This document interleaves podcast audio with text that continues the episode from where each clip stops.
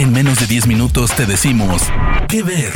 Películas, series, documentales, cortos, stand-ups o shows que recomienda el equipo de Spoiler Time.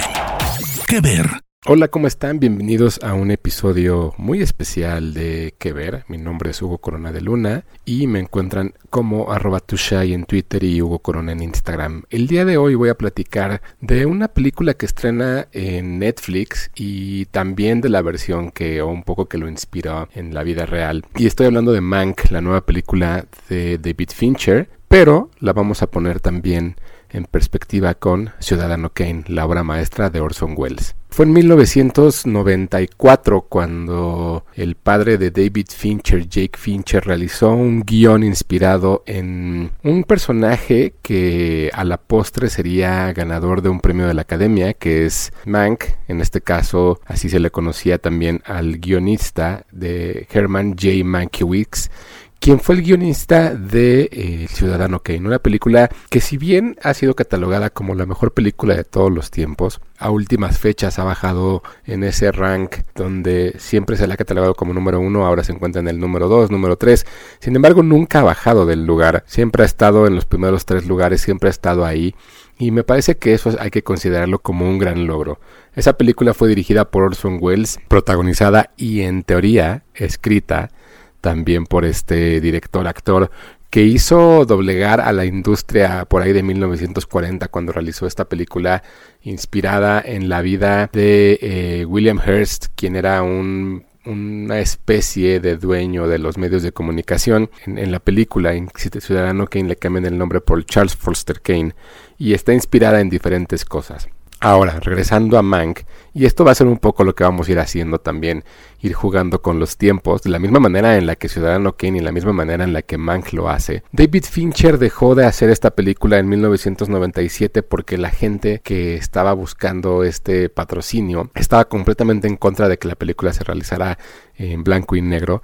Y regresando al, 2000, al 2018, cuando David Fincher empieza a filmar esta película, eh, esta película está realizada completamente en blanco y negro con un adaptador que le hizo la marca de cámaras Red para que fuera monocromática 8K y entonces no va a existir nunca una versión colorizada de esta película. Fue entonces cuando David Fincher encuentra el guion y comienza a hacer esta historia de, de Mank, de este guionista, y la película nos retrata cómo es que Mankiewicz eh, llega a la idea y cómo es que la, manera en la cual empieza a escribir el guion de Ciudadano Kane de la mano de Orson Welles. Eh, Mank es interpretado por Gary Oldman, quien en esta película la mayor parte del tiempo se la pasa acostado porque conforme vamos viendo la historia, conforme se va desarrollando todo lo que va haciendo, resulta que Mank está atrapado en una pequeña cabaña que le renta Orson Welles y es ahí donde tiene que escribir este guion. Al, inicio le dicen tienes 90 días y después le dicen tienes, 60, entonces es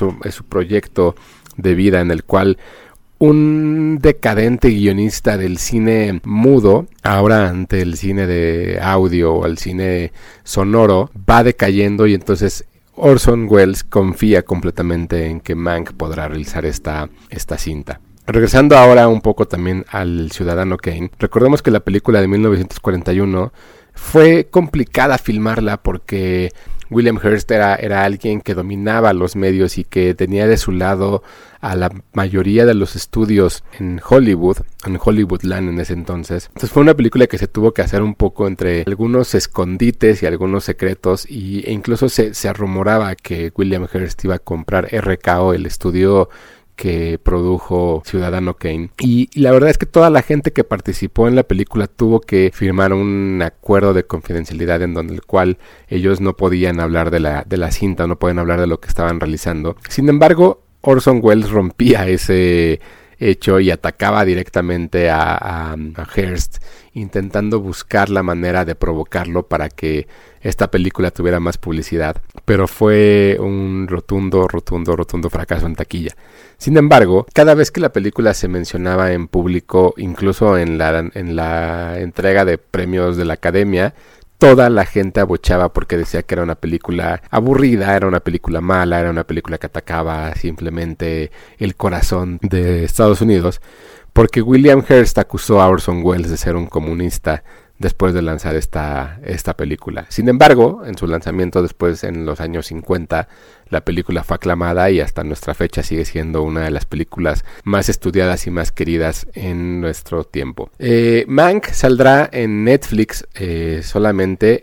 hay algunas funciones en nuestro país, en algunas salas como Cineteca Nacional, eh, Cine Tonalá, algunos autocinembas. Y esto es curioso porque todo el trabajo que se realizó para poder hacer la película se realizó pensando en que se iba a ver en un cine. E incluso Trent Reznor y Atticus Ross, quienes hacen la, música de la película, que es magistral, uno escucha el score de, de, Mank y de verdad no logra entender cómo es que lo hizo Trent Reznor y Atticus Ross, ya, ya lo escucharán. El sonido de, la, de, la, de toda la cinta fue grabado en un cine, es decir, hicieron todo el, todo el sonido, toda la música, todo lo que, todos los diálogos y proyectaron la película en un antiguo cine y grabaron todo el, el audio que salía de las antiguas bocinas y después lo volvieron a poner en la película y esto era para dar esto es para dar una sensación de película vieja durante toda la, la cinta.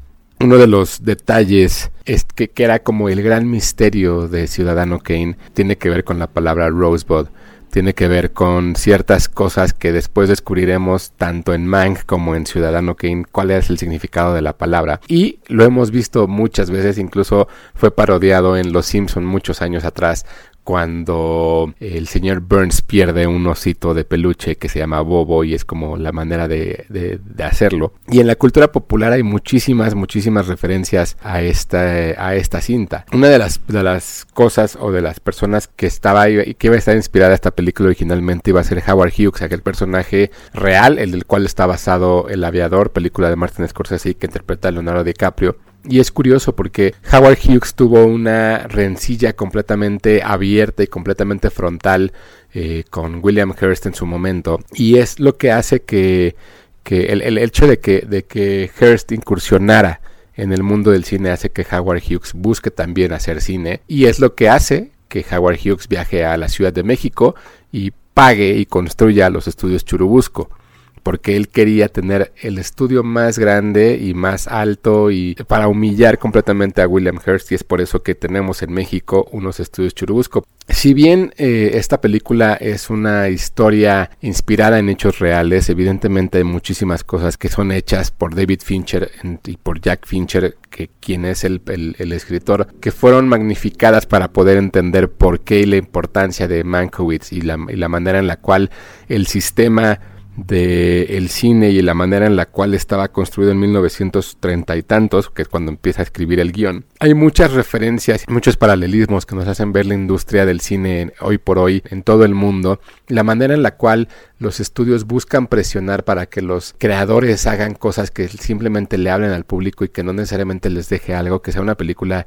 que busque la manera en la cual no sea una historia que, no vaya más allá del dinero. Hay muchas cosas que de pronto también vemos en el paralelismo dentro de Mank y de Ciudadano Kane, como este control de la información y esta manera de buscar y cómo ser el malo aunque tú crees que eres bueno.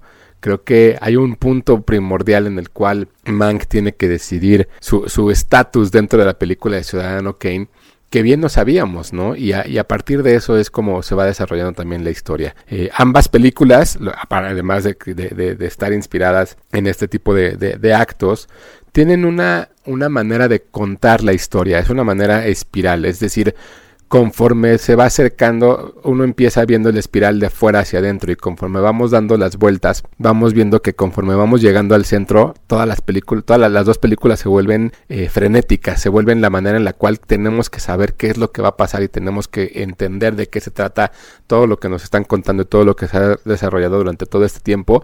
Toman su tiempo, son películas que evidentemente tienen una lectura completamente diferente una vez que uno las ve y que, y que las puede seguir viendo y que pueden contar diferentes cosas dentro de la película. Pero sin lugar a dudas, Mank es una cinta que habla muy bien de esta locura que de pronto se vive en, los estudios o en la industria cinematográfica, que va de la mano con todo lo que sucede en Ciudadano, que en una película de mil, insisto, de 1941, que ha sido catalogada la mejor película de la historia y que a la postre no ha salido de ese top 3 de las diferentes listas que existen en el mundo de las mejores películas.